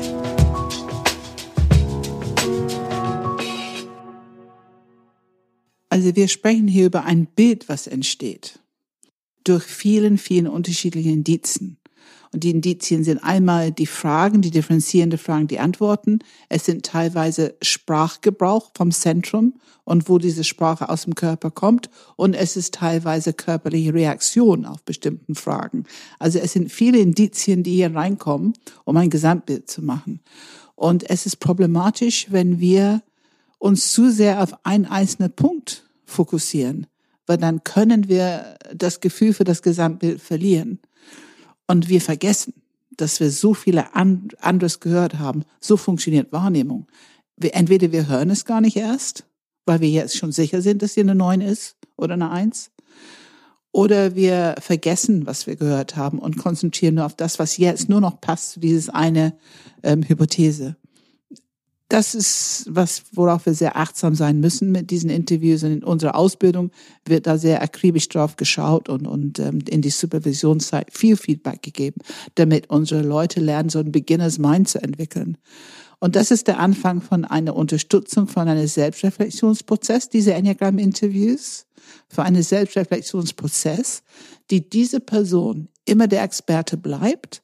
Und am Ende können die vielleicht Natürlich hast du, wenn du viel Erfahrung hast, hast du irgendwann genug Indizien, dass du selber vielleicht ein relativ klares Bild hast. Aber das heißt noch lange nicht, dass diese Person dieses Bild hat. Und es muss auch nicht sein. Diese Person, und vielleicht bist du am Ende, weißt du nicht, äh, was, was für ein Enneagramm-Stil das ist. Vielleicht hast du eine Idee von zwei, drei oder das Zentrum, aber du weißt nicht genau, welches Stil das ist. Aber auch wenn du es jetzt ziemlich klar hast, diese Person vielleicht noch nicht. Und die haben jetzt die Möglichkeit, durch das, was du anbietest, sich zu reflektieren. Es gibt noch was zu lesen. Es gibt diese Wahrnehmungsstil nochmal äh, gezeigt. Können die was damit anfangen? Und wenn die sich so drin erkennen und sagen, ja, das bin ich genau. Ich glaube, Ellen hat sowas gesagt, ja, das beschreibt mich ziemlich genau. Auch wenn sie das erkennt, dennoch hat sie noch die Aufgabe, sich weiter zu reflektieren danach Fragen zu entwickeln eventuell, damit sie weiter klären kann für sich, über sich lesen, über den Enneagramm-Stil lesen, bis sie selber die Möglichkeit hat, das im Alltag zu erkennen, das bin ich wirklich. Was für ein starker Einfluss das in meinem Leben hat. Wie oft ich fokussiere auf, was fehlt und dann rede, ist natürlich der Hintergrund. Sie, ach, das war ein Punkt. Sie hat gesagt, ich kritisiere viel, ich versuche es abzubestellen. Und das war für mich klar, diese fokussieren auf die Haare in der Suppe hat was mit zu tun. Das, das löst natürlich leicht Kritik aus. Ähm, also Ellen bleibt Expertin. Wir haben hier unsere Arbeit gemacht, sie darin zu unterstützen, die Selbstreflexion. Und wenn sie so weit ist, dass sie merkt, wie stark es ihr tägliches Leben beeinflusst, wie oft dieser Wahrnehmungsstil anspringt, was fehlt, wie oft die Leidenschaft sich vergleichen, Ne, diese Neid heißt einfach sich vergleichen mit anderen, wie ihr Wert rauf und runter geht. Wenn sie anfängt, diese Herzthemen bewusster zu werden, dann ist sie nicht mehr in den Automatismus, dann ist sie Richtung Freiheit unterwegs. Und das ist der Prozess, den wir auslösen wollen. Es geht niemals und nimmer um Recht haben, weder für uns noch unsere Zuschauer, Zuhörer. Ähm, es, geht, es ist ein Prozess. Ähm, ja, und das zeigt einfach wirklich auch, wie tatsächlich einfach auch schwierig so ein Interview ist. Also ich habe ja auch, also bis ich dich kennengelernt habe, war ich ja auch schon vorher 15 Jahre oder so mit dem Enneagramm unterwegs. Und ich habe ja schon gedacht, ich bin der Größes schlechthin, ich weiß alles. Ich verstehe sofort, ja gut, das ist, ne, der hat dieses Kommentar gesagt, das ist ja ganz klar Typ XYZ. Ja, ja. Ähm, und so bin ich durchs Leben gelaufen. Genau mit dieser Haltung. Und ähm, bis ich dann gemerkt habe, oh, äh, so einfach ist es ja doch nicht. Ähm, ist ein bisschen schwieriger. Das hat jetzt schon drei Jahre gedauert, bis ich verstehe, also dass ich jetzt zum Beispiel die vier erkenne, ja. während du gesprochen hast. Ähm, das hätte ich vor drei Jahren. Also ich wäre genau einer von denen gewesen, die in der Umfrage neun, zwei oder eins angeklickt hätten und nicht die vier. Da bin ich ganz, ganz überzeugt davon, dass ich nicht die vier in der Umfrage geklickt hätte. Ja, ja. Ja, ich habe noch, noch viele Fragen, wie du dir vorstellen kannst. Ähm, und die Fragen, die ich jetzt stelle, ähm, vermische ich auch teilweise mit den, äh, mit dem Input, den Tim unter dem YouTube-Video geschrieben hat, weil es war wirklich sehr ausführlich und da sind einige gute Punkte dabei. Dieses Sprachgebrauch, du hast gesagt, dass dieses Offenlassen von dem, da könnte noch was kommen, diese mhm ähm, für eine Herzkommunikation ein Indiz ist? Ist es eher durchgängig. Natürlich nicht immer, wenn die bestimmte Sachen Antworten geben, die äh, ganz klar oder wo die ein bisschen Emotion oder Bauch oder so. Also man kann niemals immer sagen. Ja. Aber im Großen und Ganzen. Im Großen und Ganzen. Du hast es auch als Ambivalenz bezeichnet. Jetzt ist genau die Gegenthese, die ich jetzt mal einfach für die Neuen aufstelle, beziehungsweise in dem Fall ähm, Tim unter dem Video auch gestellt hat, dass die Neuner sich ja eigentlich eher anpassen, also das passt mhm. ja auch, schließen sich auch der Meinung anderer an, passt eigentlich auch. und haben oft keinen festen Standpunkt. Passt also eigentlich alles auch zu neun. Bis der neun etwas nicht will. Und dann gibt es eine Körperreaktion. Wenn es etwas, was die neun nicht will, dann wissen die das. Und du weißt es relativ schnell auch, weil du eine Reaktion, ich meine, das sind nun mal die Stürzen im Enneagramm. Das heißt, dieses Bauchzentrum, wozu die so wenig Zugang haben, sorgt für die Grenzen, sorgt für die in eine Situation. Und es ist ganz interessant. Ich bin schon aus zwei Restaurants, wir haben uns hingesetzt, wieder aufgestanden, rausgegangen, weil eine Neun in der Gruppe sagte, für die war das aus irgendeinem Grund nicht richtig. Eine ganze Gruppe ist wieder aufgestanden, zum nächsten Restaurant gegangen. An der Stelle habe ich bemerkt, wow, das würde ich nie bringen als zwei. okay. Also wenn die, und, und deswegen teste ich, ist es immer so, bei allen, überall, das ist schon mal. Ähm, nehmen wir doch mal das Beispiel äh, mit der Jalousie. Ellen hat ja erzählt, dass sie ähm, gerne Licht in ihrem Arbeitszimmer hat und ähm, ein Kollege will, wenn die Sonne scheint, das immer runter machen, die Jalousie. Und meistens gewinnt der Kollege, hat sie gesagt. Wie würde das bei neun aussehen? Wie gesagt, der entscheidende Punkt ist, ob es die neuen, wie, wie sehr es die stört. Also wenn die eine Bauchreaktion bekommen, dann könnte es ein schweigendes, passiv-aggressives Widerstand in anderen Bereichen geben, aber der Laden würde unten bleiben. Weil ich glaube, dass eine neuen in Konflikt geht. Also die würden jetzt nicht aktiv versuchen, es wieder hochzubekommen. Mhm. Aber es würde dann vielleicht nicht klappen mit dem nächsten PDF oder dem nächsten Telefonat oder irgendeine wichtige Info, die rüber sollte, würde, oh, leider zu spät zum nächsten Meeting oder, oder, oder. Aber beide kann man schon sagen. Ich würde sogar eher sagen, dass die vier wenn es jetzt nicht so eine doch recht sanfte Vier wie Ellen ist, würde wahrscheinlich schon ein, unter Umständen emotional irgendwann reagieren. Und ich glaube, dass Ellen das auch könnte. Ich weiß nicht, wie lange sie mit dieser Kollege arbeitet, obwohl die, wenn die Beziehung trägt und die in anderen Bereichen ähm, kooperativ sind, dann kann sie bestimmt, die Beziehung ist wichtiger. Aber ähm, im Grunde äh, hat die vier eine Art, damit umzugehen und die neun. Okay, kommen wir zum nächsten Punkt. Ähm, sie hat auch gesagt, dass sie sehr gerne die Kontrolle hat. Das ist doch oh, eigentlich ja. ein Bauchindiz. Oder was hat das zu sagen? Ja, das ist noch eine von den großen Themen in die Enneagram-Welt. Ich habe auch gedacht, als ich das Enneagram kennenlernte, für Jahre eigentlich, Kontrolle ist Thema der Acht. Es ist auf jeden Fall das Thema, wo wir alle im Bauchzentrum umgehen und große Interesse haben. Und die Wahrheit ist, alle Enneagramm-Stile haben großes Interesse an Kontrolle. Die haben nur eine unterschiedliche Basic-Strategie, um es zu bekommen und zu behalten und zu kontrollieren. Im Bauchzentrum ist natürlich ähm, Kontrolle über meine Umgebung, mein Sein, mein Stuhl, mein Tisch, mein Rollladen, äh, mein Licht, mein, also was mich persönlich tangiert, mein, ähm, meine Umgebung und was zu tun ist oder nicht zu tun ist. Im Herzzentrum ist eben die Beziehung und äh, wie ich gesehen werde und wie ich dich sehe und alles, was du tust, könnte für mich ein Beziehungsthema werden und so weiter. Und im Kopfzentrum die ganze Bedenken und Frage stellen, wissen, wissen die genug und so weiter. Was, wer will autoritär über mich Macht ausüben und so weiter. Also jeder Enneagramm-Stil hat ein Kontrollthema. Es ist nur ein unterschiedliches Kontrollthema. Wir müssen also jetzt dieses Thema erklär, ähm, differenzieren. Was genau möchte Ellen kontrollieren? Ich kann gerade nicht erinnern, ob ich diese Frage gestellt habe. Ich glaube nicht. Ich glaube nicht. Ja. Ähm, ich glaube, ein, das kann man ja auch kurz nochmal zwischendrin ähm, erwähnen, ein Nachteil, um den wir natürlich hatten, ist, dass man genau dieses spezifische Nachforschen, dieses ähm, ist also die in die vier nochmal ein bisschen auseinandernehmen und dann nochmal reinpieksen oder, oder andere Typen auch ähm, Kommentare, manchmal was erklären, um mhm. besser differenzieren zu können.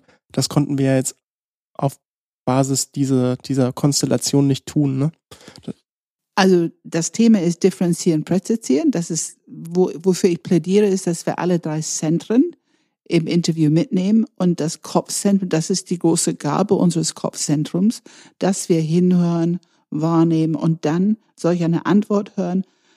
Jetzt kommt die Erfahrungswert. Okay, von Enneagram Erfahrung weiß ich, dass alle kontrollieren wollen.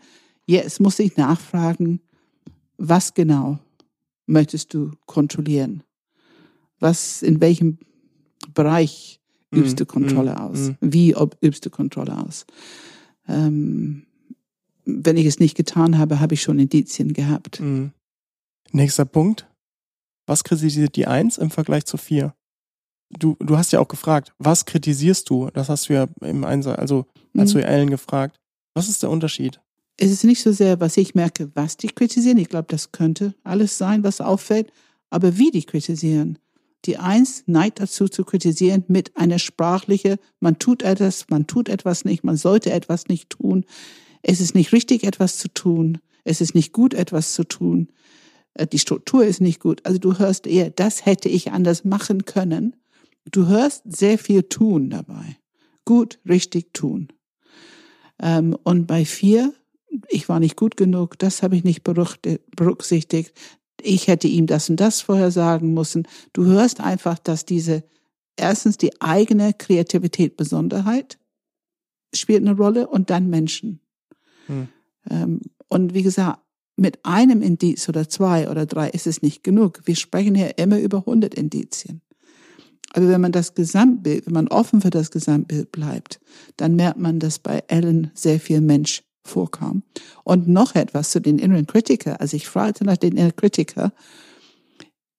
Ich habe gefragt, was sagt es? Und da konnte sie nichts sagen. Sie saß mir gegenüber und sagte, das ist mehr ein Gefühl. Mhm. Und ihr Hand mhm. ging zu ihr Körper hin erstmal, hier so Brustbereich. Und dann habe ich gefragt, wo spürst du das im Körper? Dann hat sie einfach geantwortet mit diesen herzlichen Antwort im Kopf. Das sind natürlich alle Indizien für mich, weil ich hier sitze und sie sehe und erlebe. Und ich sehe, was der Körper macht und wie es mitmacht. Ich höre die Zentrenssprache. Das heißt, die Eins richtet über die Sache und die Vierer richten über sich selbst. Kann man das so sagen? Auf jeden Fall vernichtender über sich selbst, ja. Hm, hm. Okay. Die Eins über sich, wie die eine Sache gemacht haben, ja. Das ist natürlich sehr gut zu wissen, wenn man ein Interview führt und weiß, die Vierer sind, haben auch einen inneren Kritiker, ne? Also oh, ja. in Ausprägung. Aber nicht unbedingt sprachlich, also eben man hat es nicht so die Worte erkannt. Aber viele können auch die Worte sagen, die den Innenkritiker sagt. Jetzt kommt aber ein Riesen ähm, Kerbe in deinem Holz. Ich bin gespannt. Ellen sagt ja, sie sieht sich nicht als besonders. Mhm. Was sagst du dazu? Ich finde es eine wichtige Frage und es ist für mich eine von den wichtigsten Indizien bei vier und es ist häufig, dass man eine Antwort bekommt wie, ja, was heißt besonders? Alle Menschen sind besonders oder also ein Ausweich von dieses Jahr, ich bin besonders das ist eine Frage, die ähm, vielleicht eine gewisse Bescheidenheit auslöst. Es ist nicht leicht zu sagen, ich bin besonders, ich finde mich besonders. Obwohl sehr viele Vierer sagen Ja dazu, sagen aber auch viele Achte Ja dazu. Es können auch andere Ja dazu sagen. Ähm, ich muss da ein bisschen hinterfragen. Mhm. Anders als die anderen, ein bisschen schwierig dazu das hat sie bejaht? Ja, genau. also du, du musst einfach gucken, das Thema dahinter, wie die es erleben. Und sie hat auch nochmal, später ist rausgekommen, äh, sie ist, sie ist nicht besonders, aber ihre Welt ist besonders. Mhm. Das hast du dann nochmal explizit mhm. herausgestellt. Mhm. Ihre Welt, in der sie unterwegs ist, ist besonders. Mhm. Und da hast du dann auch nochmal gesagt, ne, roter Faden durch dein Leben und meint sie mhm. so, ja, ja, das schon. Mhm. Ähm, man könnte immer mit drei, vier Themen viel, viel mehr fragen und man würde viel mehr ausarbeiten können um das Bild kompletter zu machen. Ich sage immer, ein Interview ist ein Tausender-Puzzle und wir suchen immer die kleinen Indizien, die zusammenpassen. Aber jeder kennt es beim Puzzeln, wer gerne puzzelt. Ähm, plötzlich gibt es dieses Bild, jetzt siehst du, worum geht's hier? Aber wir müssen ganz oft Teilchen reinfummeln, ohne zu wissen, worum es geht. Genau das Kopfzentrum, differenzieren, präzisieren, kann ich jetzt erkennen, dass ich ein Indiz habe, was zu einem anderen passt oder habe ich noch eine Frage, um zu gucken, ob es zu einem anderen passt? Mhm. Nächster Punkt, vier. Beziehungsweise, ich merke, wir rutschen in die vier ab. Was ist denn noch bei eins? Eins ist ja eigentlich immer noch auf dem Tisch. Also für mich überhaupt nicht mehr, weil sie hat überhaupt nicht die Körperhaltung, überhaupt nicht die Sprache. Sie hatte einfach gar nichts, was eins sein könnte. Okay. Sie war viel zu lieb und viel zu, so machen es die Einser nicht. Aber das, das ist jetzt etwas, ich würde gerne spezifischer sein. Ein Teil von dem Ganzen ist natürlich Erfahrung. Na, natürlich ist auch Erfahrung. Aber wir haben genug Indizien im Interview gehört. Jetzt ist noch ein Punkt, dieser, dieses Thema ähm, Sehnsucht, Mel Melancholie. Da ist sie ja jetzt, da ist sie auf drauf eingegangen, ja, da hat sie schon gesagt, ja, sie kennt das und ähm, süß-sauer sozusagen, ne? Das ist jetzt auch nicht so schlimm, dieses Melancholie-Ding. Ja, genau. Ähm, allerdings ähm, dieser Punkt, wo du gefragt hast, Haar in der Suppe. Ähm, Dinge, die du dir herbeigesehnt hast, äh, treten ein. Auch Menschen, was auch immer, Mhm. Situation, kennt sie nicht so. Hm. Sie kennt es nicht so, dass es Flecken bekommt. Es wird vielleicht, es ist vielleicht nicht ganz so perfekt, aber wirklich jetzt so, dass sie es gar nicht dann mag oder schlecht redet, hat sie nicht. Was sagst du dazu? Weil das ist ja eigentlich auch nicht vier. Nein, also ein einziger Indiz ist es nicht vier. Und das ist die Gefahr, uns auf ein einziges Indiz einzuschießen und zu sagen, sie kann keine vier sein, weil sie so geantwortet hat. Nochmal, ich kann nicht oft genug betonen, wenn du eine solche Antwort bekommst, aber hast sonst viele Indizien schon, zumindest für das Zentrum, dann ist es wichtig, ein bisschen weit, weiter zu forschen. Was steckt dahinter? Ist es, weil sie das Konzept nicht kennt und sie erkennt nicht, was wirklich damit gemeint ist? Ist es, dass sie, das ein bisschen Konvention ist? Das sagt man nicht. Das ist nicht gut, die Haare in der Suppe zu finden. Also sage ich nicht Ja dazu. Ähm, was steckt dahinter? Und es kann sein, dass sie das Thema nicht kennt. Ich meine, wir, wir alle haben einen Enneagrammstil. Aber auch wenn wir ein Buch lesen, wir erkennen nicht alle Themen. Es gibt Themen, wo wir denken, uh, nee, das kenne ich nicht. Aber wenn man sich damit beschäftigt und sich weiter reflektiert, dann äh, irgendwann kommt es. Ich gebe immer mein Beispiel für Manipulation. Ich konnte da mit diesem Wort nichts anfangen. Und auch das Thema Bedürfnisse war am Anfang ein sehr, also für mich kein lebendiges Wort. Ich konnte nicht viel mit anfangen, aber das ist genau das, was in die Zweierstruktur so tief eingebettet ist, dass es eben nicht bewusst, sondern eher aus der tiefsten Motivation wirkt. Ich meine, ich konnte mit dem Wort Erfolg nichts anfangen. Genau, genau. Also, ja, genau. Drei kann nichts mit Wort Erfolg anfangen. Was ist denn das? Das ist das Besondere an diesen Interviews. Ähm, wir machen ein Interview und hoffen, dass wir jemanden haben, der da sitzt und ja, ja, ja zu einem Enneagramm-Stils Fragen stell, äh, gibt und zu alle anderen nein. Das wäre einfach. Aber die Wahrheit der Situation ist, dass wir sehr oft genau zu den Enneagramm-Stil, die wir immer mehr vermuten, dass es sein könnte, genau da Nein-Antworten bekommen. Das ist nicht so selten, weil die Themen sind so tief versteckt im System, im Grundlebensstrategie, dass wir sie selber nicht kennen. Ich kann immer nur wieder das Beispiel geben, ich habe sehr viel Therapie, ich habe sehr viel Selbstentwicklung, Training gemacht, auch mit Koryphäen. Dennoch, das Wort Stolz ist nie vorgekommen. Warum nicht? Es hat keine angesprochen bei mir. Und ich habe selber nicht entdeckt vor das Enneagramm. Und solche Worte wie Manipulation, Bedürfnisse auch nicht.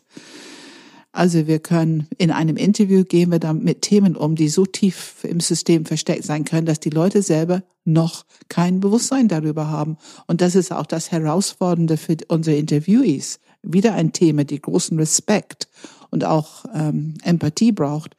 Ein solches Interview, wenn es zu einem einigermaßen treffendes Ergebnis kommt, wenn es einigermaßen trifft, dann kann es eine ganz schöne Kröte sein für die Menschen, ne, zu schlucken, zu verdauen. Oh ja. Genau, Philipp.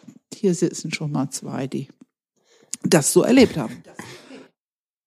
Okay, zu guter Letzt, äh, ich, ich möchte einfach nochmal, ähm, ich habe mir nämlich das Interview tatsächlich selber auch, glaube ich, jetzt mittlerweile dreimal angehört, weil ich echt gedacht habe, ich will nichts übersehen. Ich will auch die, ne, den Votings gerecht werden. Ich will die Resultate Genau. ähm, überprüfen. Ist es nicht doch irgendwie die neun dazwischen irgendwie geraten oder warum äh, stimmt da jeder für neun ab? Eins, zwei und so. Und ich habe mir einfach nochmal ein paar Punkte rausgeschrieben, warum es einfach vier ist. Einfach Mhm. äh, Mhm. ein bisschen im Schnelldurchlauf. Also ähm, zunächst, sie sagt zwar, sie ist nicht besonders, aber ihre Welt ist besonders und sie sagt, äh, sie ist anders als die anderen, Mhm. was sich durch ihr ganzes Leben gezogen hat. Ähm, in dem Moment äh, hast du das sogar kommentiert, das will ich nämlich auch nochmal ganz kurz sagen, hast du das, diesen Moment kommentiert, als, ähm, als sie das gesagt hat, hast du gesagt, wir sehen hier körperliche Reaktionen und hast dir dann sofort auf die Lippe gebissen, weil du, das war ja schon sozusagen ein Kommentar, was vielleicht nicht jeder Hörer verstanden hat, aber äh, für dich ein Kommentar, ach ja, wir sehen hier körperliche Reaktion, ist ein besonderes Indiz dafür, dass da irgendwas wahr ist. Genau. Ähm, da äh, wollte ich noch, noch mal kurz erwähnen. Dann, ähm, sie ist eher in kleineren Gruppen zu Hause als in größeren Gruppen. Ist auch ein Indiz für vier. Sie mag Tiefe statt Smalltalk. Ist ein großes Indiz für Das vier. ist ein ganz wichtiger Indiz. Also tiefe in Bedeutung ist einfach diese körperliche Re- Reaktion. Ja, unbedingt. Das ist ein Vierer-Thema. Dann dieser Punkt, ähm, wie geht es dir als Lapidarfrage abzuwerten, aber wenn es eine ernst gemeinte Frage ist, wo es wirklich jemand interessiert, wie geht es mir im tiefsten Inneren? Mhm. Großartig. Genau. Vielen Dank für die Frage. Genau, genau. Ähm, negativ im Versuch positiv zu sein, das ist dieses eigentlich fast schon beschreibt es Himmelhochjauchzen zu Tode betrübt, auf eine gewisse Art und Weise. Ähm, Unzufriedenheit, also dieses ähm, zu viel Arbeiten tut mir nicht gut. Also sie weiß auch genau, wo Themen sind, die irgendwie mit ihr zu tun haben. Ähm, ihr ist Sehnsucht bekannt, ihr ist Melancholie bekannt.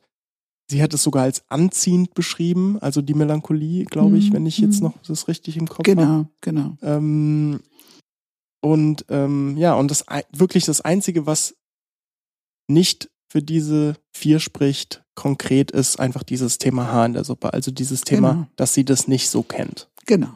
Und das ist ein Thema unter sehr, sehr vielen. Klar ist, finde ich, definitiv dieser Punkt nochmal, um grundsätzlich das Herzzentrum nochmal zu unterstreichen. Ähm, einfach fast immer hat es mit was mit Vergleichen zu tun, Genau, damit zu genau. tun, mit anderen Menschen zu tun, mit Beziehungen zu tun, damit zu tun, dass sie auch bei anderen nicht in einer gewissen Art und Weise ankommen will. Sprich, auch wieder die Außenwahrnehmung, wie nehmen andere mich wahr? Ich möchte nicht so wahrgenommen werden oder ich Genau. möchte nicht schlecht ankommen. Das oder? möchten wir kontrollieren. Im Herzzentrum möchten wir kontrollieren, was andere an uns sehen und wahrnehmen, was die über uns denken. Da haben wir das Kontrollthema. Ja, und ähm, ich hoffe, mit all diesen Informationen ähm, ist die vier etwas verdaulicher geworden für viele, die nicht die vier abgestimmt haben. Und ich meine, das ist ja nur ein kleiner Teil der Umfrage. Also es sind bestimmt noch mehr dabei, die wahrscheinlich ähnlich abgestimmt hätten. Also genau, genau. Ich glaube, das wären sehr viel mehr. ähm, eine Frage habe ich, eine Frage habe ich jetzt aber noch.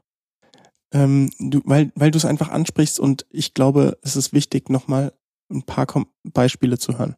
Körperliche Reaktion. Hm. Sag mal bitte einfach stichwortmäßig oder gerne auch einen Satz. Was sind Beispiele für eine körperliche Reaktion? Ich möchte davor noch was sagen. Es geht nicht um Recht haben und wir wollen möglichst ein bisschen hinauszögern diese Diagnosen, die stattfinden. Im Moment finden die in der Enneagram-Welt viel zu schnell statt und viel zu undifferenziert, viel zu unreflektiert statt. Wir wollen das hinauszögern. Wir wollen, dass der Prozess stattfindet, um zu einer echte Wahrheit, die da ist, zu kommen. Ne, diese körperliche Neurophysiologie von unserem Enneagrammstil und welches Zentrum uns durchs Leben leitet. Darum geht es. Und wenn wir jetzt über körperliche Reaktionen sprechen, das eine ist, welches, aus welchem Zentrum spreche ich? Ich sehe, ich erkenne, welche Themen eventuell ein bisschen Wut im Körper auslösen. Aber das, was ich sehe, ist, Wut ist ja ein bisschen verschließen, sieht man im Körper. Ähm, Wie ich sieht- erkenne, Wie sieht man das?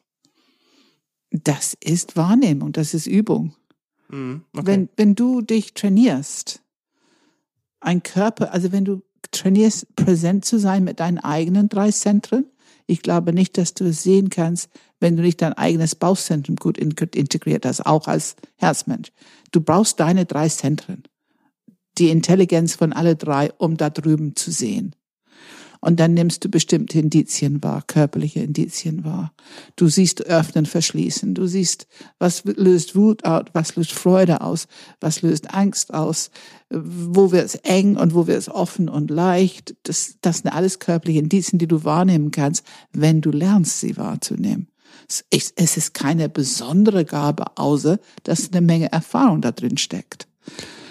Ein Beispiel für eine körperliche Reaktion ist ja durchaus auch Lächeln, ne? Lächeln, ja, Lachen. Anpassung. Also ja. Lachen ist, finde ich, ähm, immer wenn ich jemanden sehe, der anfängt, während der Antwort zu lachen, ist das ist auf jeden Fall eine körperliche Reaktion.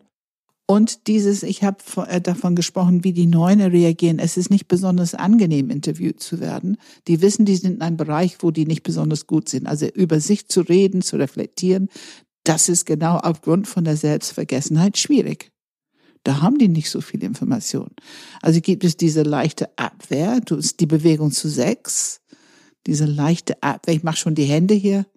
Ähm, das ist die natürliche Reaktion, weil die sich ein bisschen unsicher fühlen und die Bewegung zu sechs und das ist diese, die Energie will dich ein bisschen wegdrücken. Also die gehen ein bisschen zurück, wie die Kopfmenschen das so machen und die zeigen Abwehr. Das heißt, es ist nicht ein offener, super freundlicher, ach wie schön, was wir hier machen zusammen, sondern es ist eher, du merkst, eine leicht, ganz leicht angespannte Situation. Sei es denn, ich habe ja einen Freund, der ist Pastor und der ist Enneagrammlehrer. Natürlich würde ich das bei ihm nicht erleben. Oder bei John ist noch ein, ach guck mal, auch Pastor und Enneagrammlehrer. Ähm, ich habe heute Morgen überlegt, wem kenne ich, die Neuner sind. Und ich habe zwei Freunde, die absolute IT-Experten sind. Ich habe zwei Freunde, die Pastoren sind. Nur um zu zeigen, wir versuchen Berufe, Berufsfelder im Enneagrammstile zusammenzubringen. Ich halte das auch für ein sehr gewahrtes Unternehmen. Ich glaube, dass es alle Stile irgendwo in einem Beruf mm. ergeben kann. Gut, körperliche Reaktionen. Ähm, es gibt im, im Bauchzentrum ein Selbstverständnis, ein ähm, es ist wie es ist. Diese Seinswelt wird angesprochen in der Sprache und ähm, ich nehme wahr diese drei Zentren auch in körperlicher Reaktion. Was ist der Unterschied zwischen körperlicher Reaktion und Körpersprache? Also zum Beispiel, wenn ich die Arme verschränke, würdest du das als körperliche Reaktion einschätzen oder was hat das für ein Indiz für dich? Also Arme verschränken ist natürlich, kann Schutz und Verschließen sein, aber ich würde das nicht überbewerten, Okay. weil da ist ja auch diese biografischen Themen drin. Also Ja. bei körperlicher Reaktion sprichst du eher über eine emotionale, ne, Wut, Angst, irgendwie diese, diese Themen, die Nee, nee.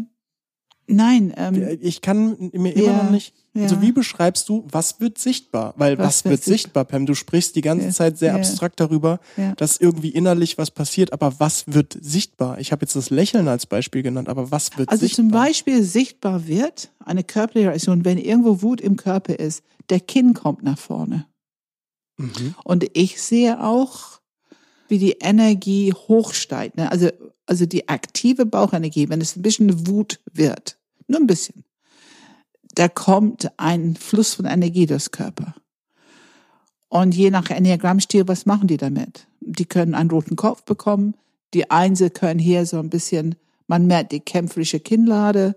Ähm, die Achte fangen an, ein bisschen, entweder ein bisschen beleidigt oder ein bisschen zu kämpferische Stimme zu bekommen. Also es kommt, äh, Mhm, mhm. ne, und im Kopfzentrum ist mehr so ein, was willst du von mir? Und in Herzzentrum merkst du eher eine leicht peinlich berührte, die, die streben jetzt ihr Image zu schützen. Mhm. Ich glaube, dass es sehr viele körperliche Reaktionen gibt als Indizien und ich glaube, dass eine Menge Erfahrung dazu gehört.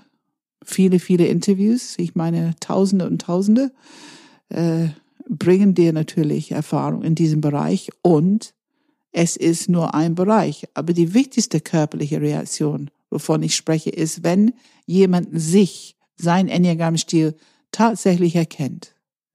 In dem Moment gibt es auch eine körperliche Reaktion, weil es ist eine Art Selbstbild, Selbstwahrheit ist einfach tiefer geplumpst. Mhm. Und das berührt der eigenen Energie, Energiehaushalt an.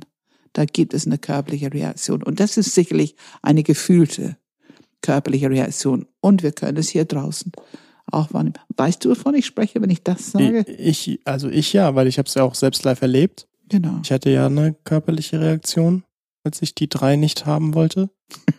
ähm, habe ich das klar gespürt, dass mein Körper das nicht will. Und dieses nicht will ist eben dieser Abwehrmechanismus, ne, die uns eigentlich davor schützen will, dass wir unseren eigenen Enneagramm-Stil aufdecken. Also ich finde es auch ein ganz interessantes Thema, dass es bei manchen kaum spürbar ist und bei anderen sehr deutlich ist. Das finde ich auch ein interessantes Thema. Liegt vielleicht auch ein bisschen an die Biografie. Ja, okay. Ähm, dann danke, Pam. Danke, Philipp.